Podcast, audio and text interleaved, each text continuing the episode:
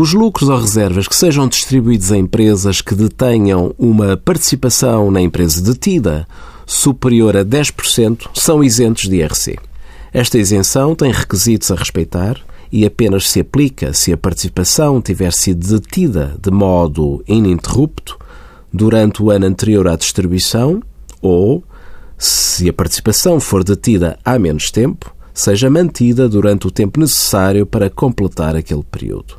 Salientamos que o Orçamento do Estado para 2016 aumentou a percentagem de detenção de 5% para 10%, pelo que para 2015 a percentagem que releva é precisamente 5%.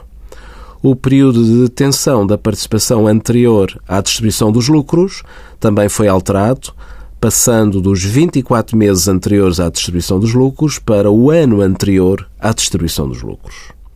Envie as suas dúvidas para conselhofiscal.tsf.occ.pt.